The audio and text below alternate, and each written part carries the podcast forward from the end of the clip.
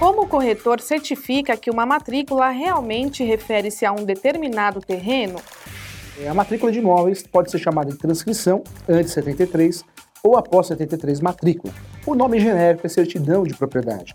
Você consegue fazer a pesquisa em relação ao imóvel e ao cartório também pelo nome da rua. Com o nome da rua e o número da propriedade, você consegue levantar no cartório o número da matrícula com muita facilidade. Lembrando o CPF, também é possível fazer a pesquisa pelo CPF, e quando você já tem o número da matrícula, isso facilita muito.